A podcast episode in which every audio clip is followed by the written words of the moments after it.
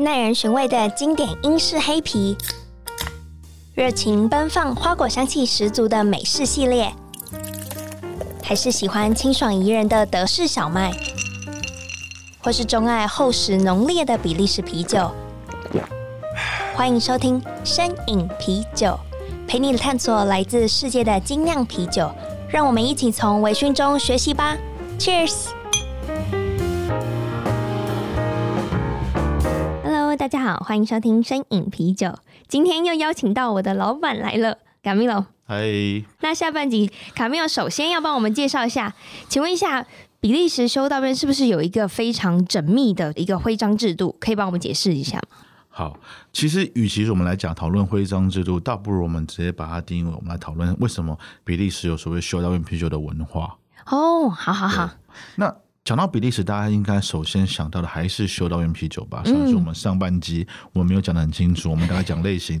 那这半集我们来讲点所以它的历史的由来。那修道院为什么会酿啤酒呢？那其实这个跟修会有关系。大家可能比较常知道的修会，中古世界的修会，虽然说有一群人呃是比较属于腐败的修会，他们比较跟世俗比较接近，跟权力啊，跟政治，但是有另外一群人呢，他们是非常的想要过着虔诚的生活。嗯，那这群人呢，创立了所谓的我们现在所知道的 Trappist 盐龟吸毒会，盐龟吸毒会。那盐龟吸毒会呢，它的名称其实叫做 Trappist。那为什么叫言归呢？那其实他是想要更认真的去执行所谓圣本笃留下来的七十三条回归。那这个回归里面强调就是虔诚的勤俭持家的概念。嗯，那讲了很多条。那中间有一条。它是第四十八条，基本上他就是说自己的钱自己赚，就不管你是你就是修士，你也要自己赚钱。因为我们知道，像中古世纪的很，其实有些修会，他们走到太世俗的情况下面，嗯、他们常常的呃是跟领主啊，跟什么样去财务分赃啊，吧吧。就是说为什么法国大革命是反修会跟贵族？其实这个原因，因为他们变成一种太世俗化，OK，太求利益的表现。那当然，我们现在所知道言归西毒会呢？它其实它的真正的翻译叫做 Trappist，Trappist。那它的修会的全名的话，其实叫做 OCSO，Order of Cistercian of Strict Observance，就像我们讲言归吸毒会。嗯，对。那大家当然会觉得说，哎，那是不是有别的修会，它也是像是 follow 所谓的我们讲七十三条的圣本笃会规呢？有，在盐龟吸毒会之前有西毒会，在西毒会之前有本笃会。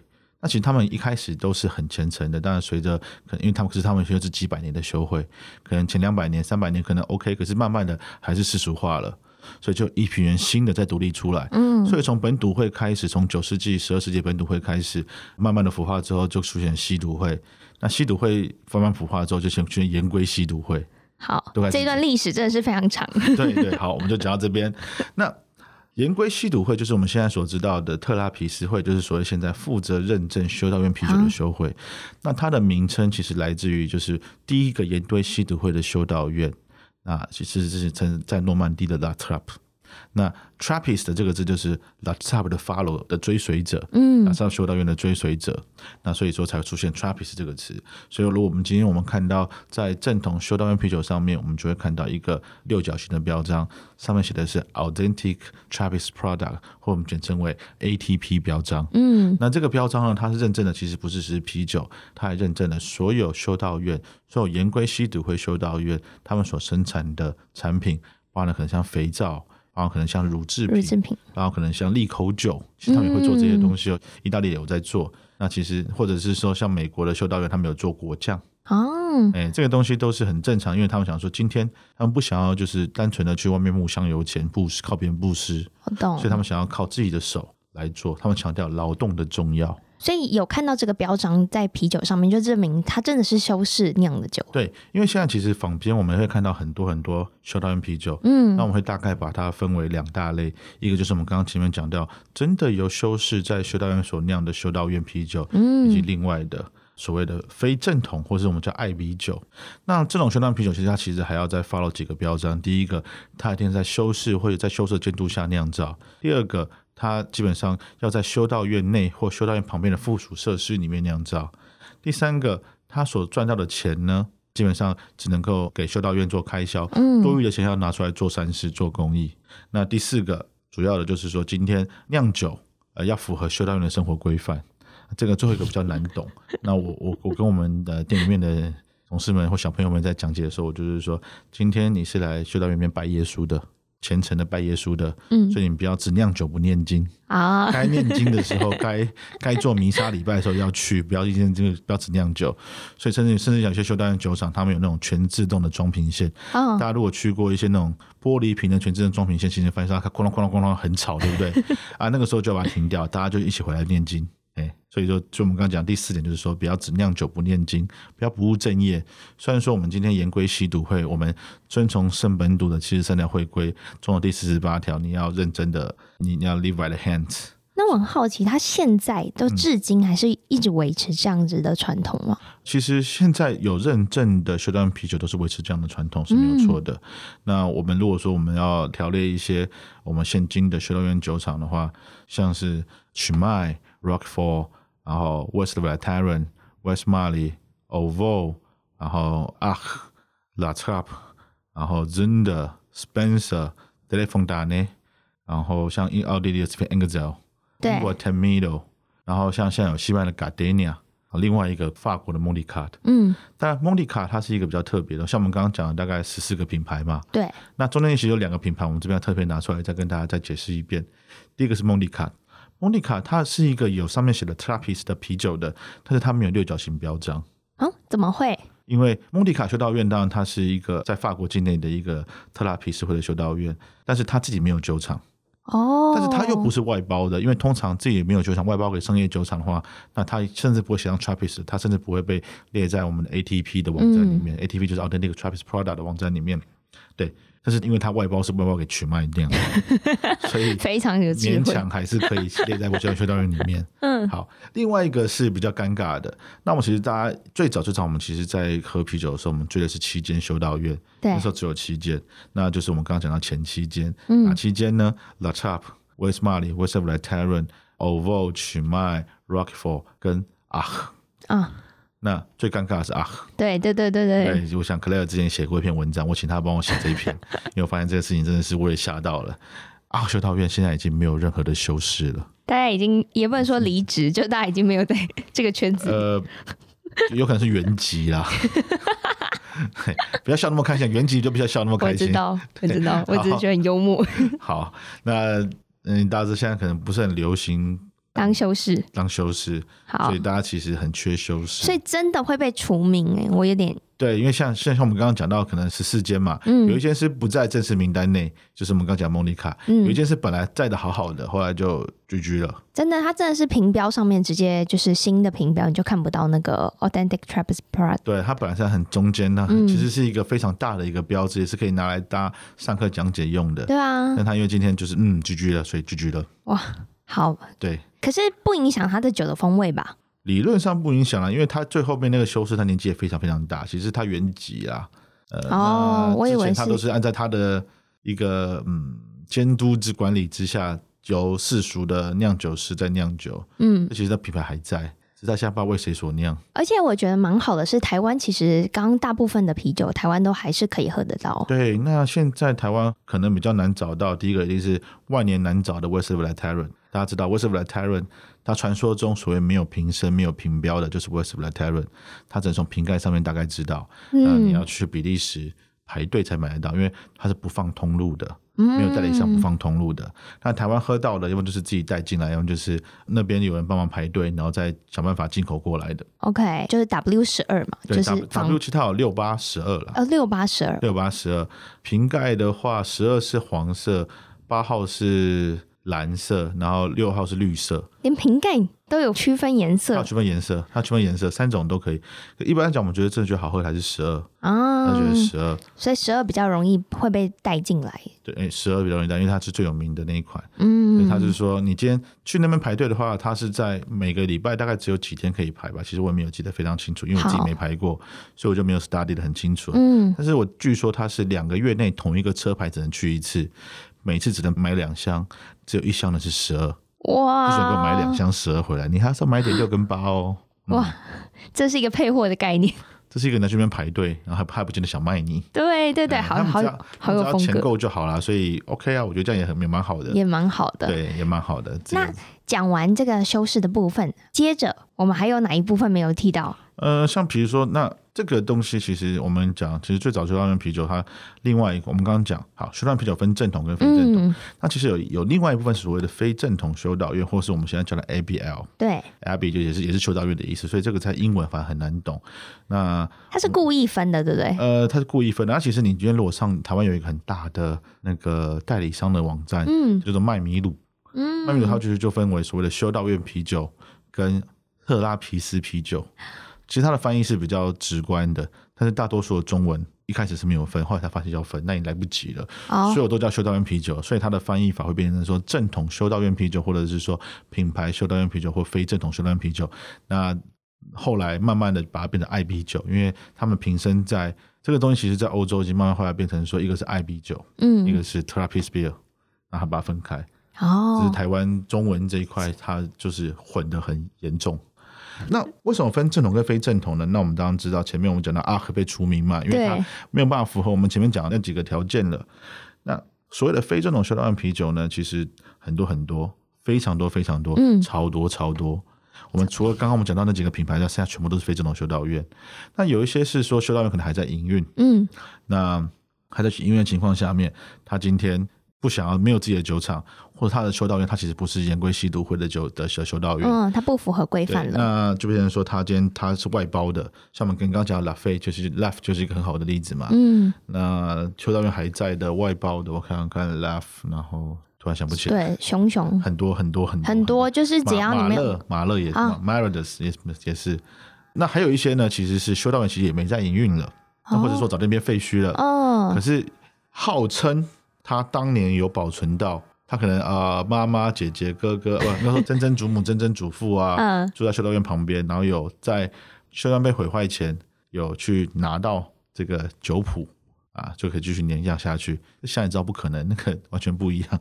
不过没关系，酒一样好喝。那这个也是一种修道院啤酒。嗯，那甚至有一些，对不对？也从头到尾没有保留到酒谱，只是之后再补上去，那也非常好喝。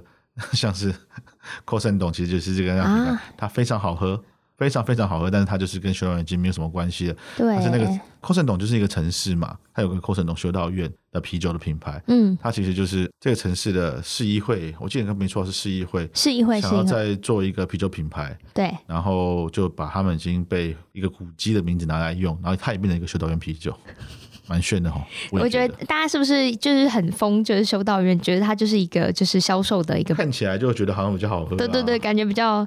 可是你实际上你现在有比较爱的吗？就是如果要，请你选两款，嗯、就是你日常还是会想要接触的。其实我觉得 Cosendon 的 Triple 还蛮好喝的，嗯、因为它 Triple 是七 percent 的 Triple 而已，哦，味道够复杂，然后浓度不会很高，这蛮好的。然后。另外一个非正统的，像是 Maradas 的六号或十号，这个客人超爱。对，圣伯纳杜斯的八号，嗯，其实这些都是非正统，那个我觉得我都还蛮爱的。对，他都是对。然后圣芙莲的话，我也蛮喜欢他的所谓的金黄强艾尔，嗯，它的白标的金黄强艾尔。对，那这些都属于非正统，可是都蛮好喝的。OK，那我们其实也讲了非常多关于修道院的啤酒的部分，嗯，那我们可不可以？讲一点酸的呢？好，我们来讲讲看酸吧。那当然啦，我们我们每次在听众，我们这边听众可能比较不一样，但是我们每次在跟客人啊，或者跟刚开始接触精酿啤酒的朋友在介绍的时候，他们听到酸都觉得说这个是真的吗？呃，都是一副不可置信的表情。当然，你给他们喝了，他们就知道是不是真的。你跟我们讲一些简单的道理嘛，比如说，其实大家都知道啤酒一开始都是酸的，嗯，因为大家没办法单纯的用酵母菌来酿啤酒，所以一定很多天然酵母，包含是乳酸菌或醋酸菌，都会让啤酒变酸。那这个东西它其实就变成说，OK，那以前啤酒都是酸的，所以我们现在可以知道说。只要是酸的啤酒，就是比较偏古法酿制的啤酒。OK，古法酿制的啤酒。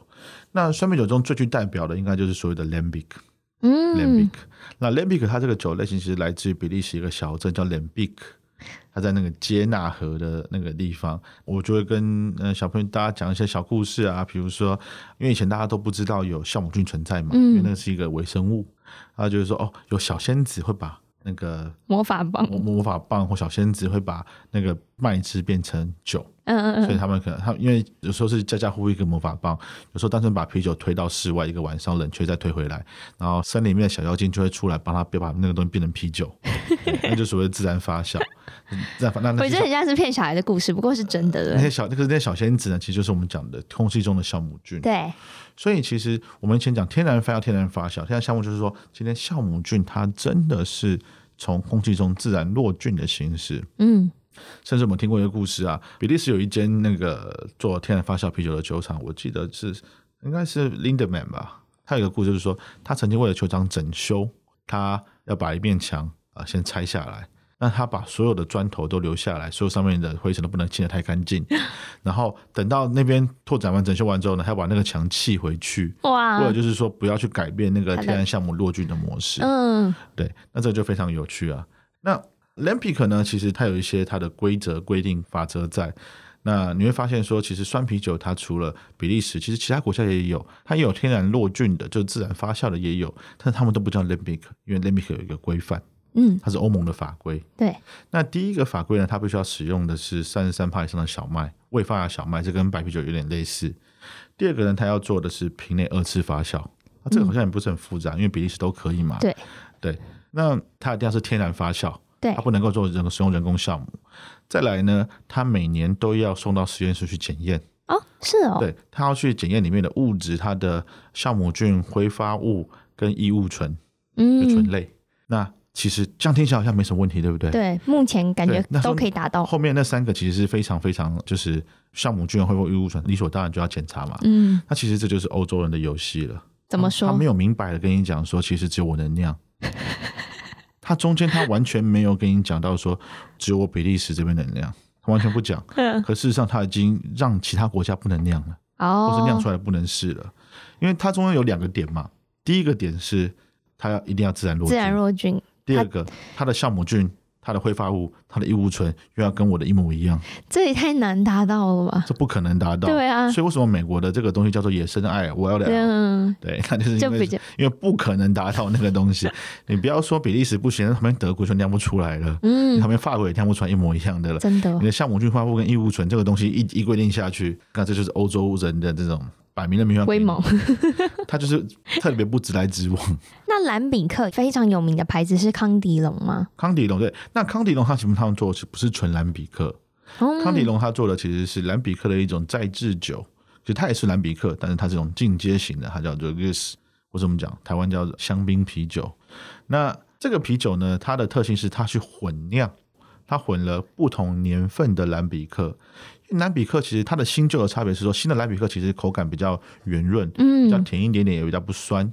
那旧蓝比克它的糖分被吃得更干净，它的里面的醋酸菌，它其他菌种效作用时间更长，嗯，所以它其实那种草扑衣啊，或者是那种层次的感啊，或者那种好那种真的蓝比克好的味道，其实是很浓郁的。对，但因为太浓郁了，所以一般其实没办法直接喝三年的纯蓝比克。嗯，所以其实像个时候我们讲香槟啤酒，它要混合一年、两年跟三年的。当然，你会发现康迪龙它很有名，它出了好多好多款。嗯，其实它就混合了不同比例的。因为像 A 款可能就是假设一比一比一好了，嗯，B 款可能是一比二比三，哦，C 款可能是三比一比二。嗯，对。那像这样子的方式，它就可以创造出很多不同的酒款。可是它只要认真专心做一款。它就是不断的去混出不同比例的香槟啤酒，让大家去做选择。而且他们通常会使用就是成年的啤酒花。对，那成年啤酒花这个刚刚好像对你帮我补充到了，很好。那其实兰比克它里面它强调的是说，它使用的啤酒花都是属于没有风味的，嗯，没有风味的。啊，比较轻，比较没有味道，因为那啤酒花其实我们都很怕它不新鲜嘛。嗯，那不新鲜味道会不好，又没香气。那如果今天什么都不要，就把它摆更久一点，它就连不好的味道都不会有了。真的，我觉得这还其实蛮聪明，而且是经过不同的试验，然后去达到就是像康帝龙这么知名的酸啤酒牌子。嗯、那除了 Lambic 之外，香槟啤酒之外，是不是还有就是法兰德斯红跟法兰德斯棕？像我们刚刚讲到蓝比克嘛，那它其实是是一种天然发酵的。嗯，那。到比利时当然还有一些其他的酸啤酒类型，那包含像是用蓝比克加水果做的水果蓝比克，对对对，然后或者是说加了黑糖做的 Faro，嗯，那有一款 Faro 其实比较有趣，它是 Boon，Boon 它有做一款 Faro，但是你把它跟像 Lindeman 的这个 Faro 来比较的话，你会发现说，诶，两个不太一样。那这个差别呢，其实大家要理解，就是说我们刚刚讲到，克莱尔帮我补充那一点非常非常好，就是兰比克它只能使用风干一年以上的老酒花。那 Faro 它本身它也是基本上符合蓝比克的规范，嗯，是它里面加了黑糖，让口感变得更圆润。那 Lindeman 那一款它是黑色酒标，我想大家应该也蛮常见的，它就上面是写蓝比克没错，但是你在 b o n 上面你是看不到蓝比克这个字的，反而你看到是很新鲜的酒花绿色图案。对。对，就是因为它没有使用一年以上的风干老酒花啊，所以它就不能叫做蓝比克，但它一样是 Faro，但它不是蓝比克。好，原来原来还有这个小故事，这我是倒没有特别注意到。然后像我们刚刚另外讲到的，像是 Oval 嘛，嗯，Oval 的话，其实因为它的酒花会是出来的，对，它虽然说有兰比克很多的调性，有各层多的调性，但是它用的也是新鲜酒花啊，因为它有酒花的味道了。你要想哦，新鲜的酒花当然是味道非常的丰富，非常的新鲜，多彩多姿。那不新鲜的酒花就是好的味道都没有了，出现坏的味道。呃，风干一年酒花就是什么味道都没有了。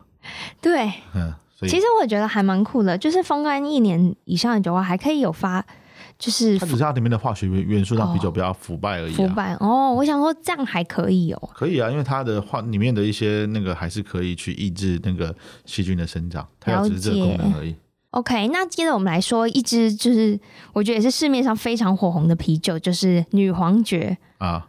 女皇爵的话，那它属于说是 Flemish 法兰德斯啤酒。嗯，那 Flemish 其实它分为两大类，一个是法兰德斯红艾尔跟法兰德斯中艾尔。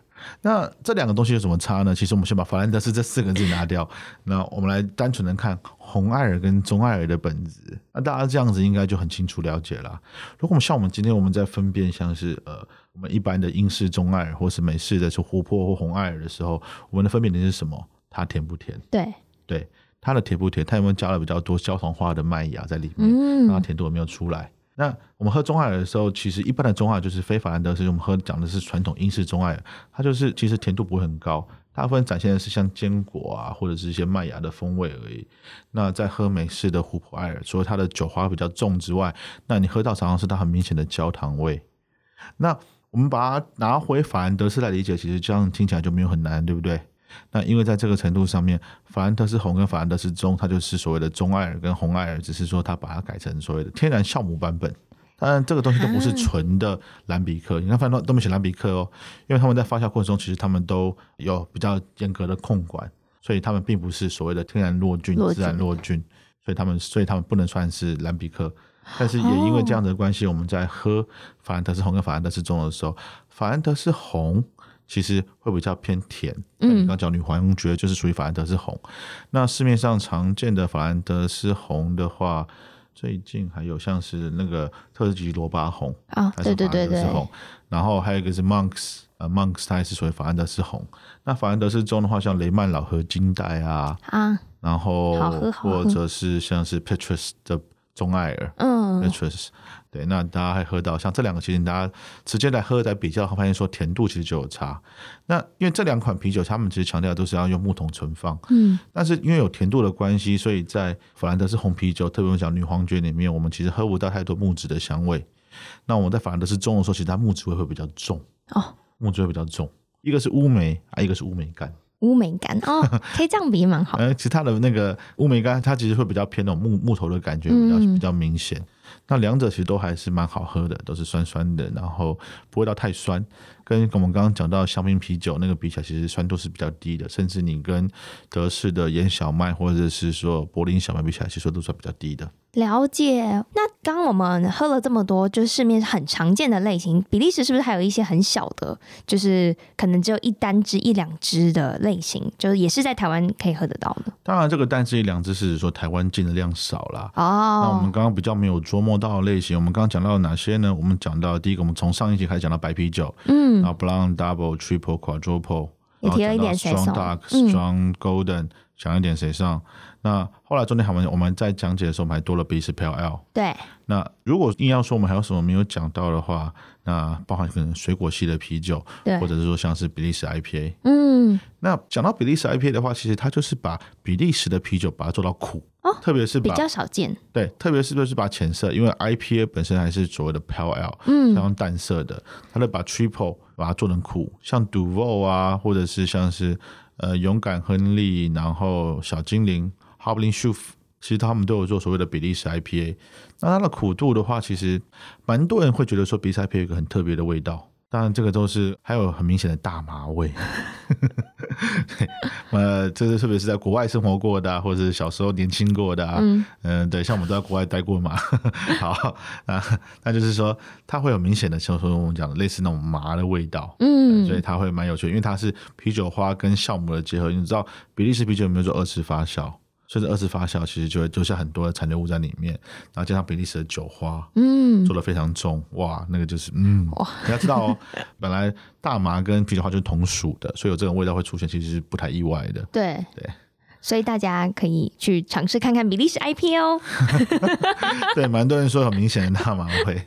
好，好，那另外我们刚刚比较少琢磨到，就是说像比利时，其实大家认识比利时啤酒的时候，其实百分之八十以上，并不是从我们前面讲到任何一个类型开始，嗯，反而是从所谓的水果啤酒开始。哦，对啦，对这很容易被我遗忘，可是很常被大众接受。对，那其实呃，像白啤酒啊，或者是像蓝比克啊，这两个都是偏果香的啤酒嘛，嗯、所以其实很多酒厂把它跟水果混混酿。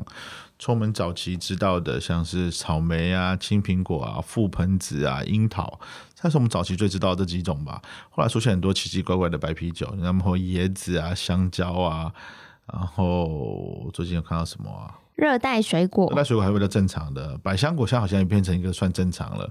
芒果越做越多了，草莓，草莓刚刚讲到巧克力，巧克力真的是我觉得莫名其妙，但是对我正在思考巧克力白啤酒，嗯，蛮神奇的。那其实 我现在看到一些酒厂做出来白啤酒的口味，实在是有点神奇神奇的。可是它真的是很多就是喜甜的酒友们会很喜欢的。对啊，那其实这个就要看啦。这边我就特别想要讲的一款是我们樱桃哦，因为樱桃啤酒其实大家最难去理解的，因为大家说这个樱桃的化学味。对，我真的觉得有。对，对，可是它其实这个东西是大家对它的一个误解。真的吗？那我们讲腌制樱桃，你会觉得是化学味，对不对？嗯。我们想到以前小时候是生日蛋糕嘛。对。可是其实那个蛋糕也不是蛋糕的错，是因为他们会加一些化学色素下去。那其实这个色素本身没啥味道哦。嗯。大家会开始联想到，就是说啊，这个味道是不是那个色素的味道？哦。啊，其实不是呢。那个野色素其实很多时候是没有味道的。那它其实是樱桃发酵的味道。嗯。